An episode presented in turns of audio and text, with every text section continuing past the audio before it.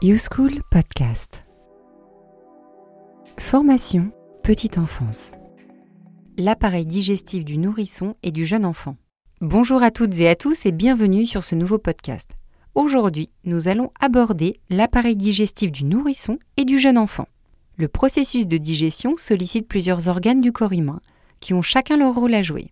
Durant ces premières années, l'enfant possède un système digestif très fragile et requiert une alimentation adaptée. Nous ferons référence à la diversification alimentaire. Les premiers acteurs sont les organes sensoriels qui donnent des informations sur les aliments, puis la bouche avec la mastication grâce aux dents et la déglutition, l'œsophage qui transporte les aliments jusqu'à l'estomac qui réduit les aliments ingérés en une substance pâteuse.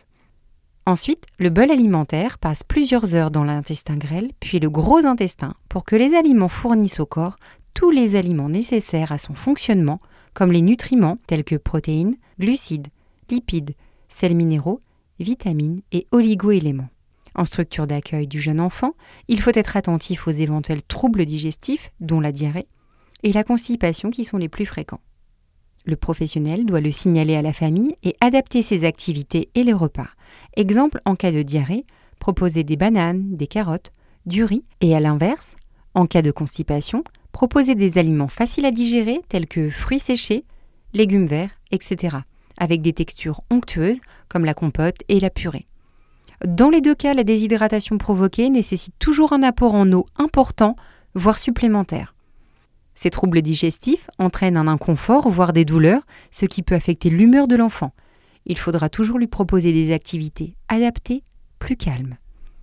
Pour rappel, les dents de lait apparaissent autour de 6 mois, selon les enfants, et seront au nombre de 20. Ces dents de lait tomberont une par une pour laisser la place aux dents définitives de l'enfant.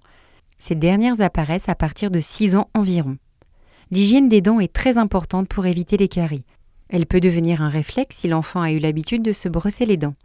Certains EAJE proposent le lavage de dents après le déjeuner sans l'imposer. Les enfants sont souvent heureux de gagner en autonomie dans ce soin et adoptent vite ce bon réflexe.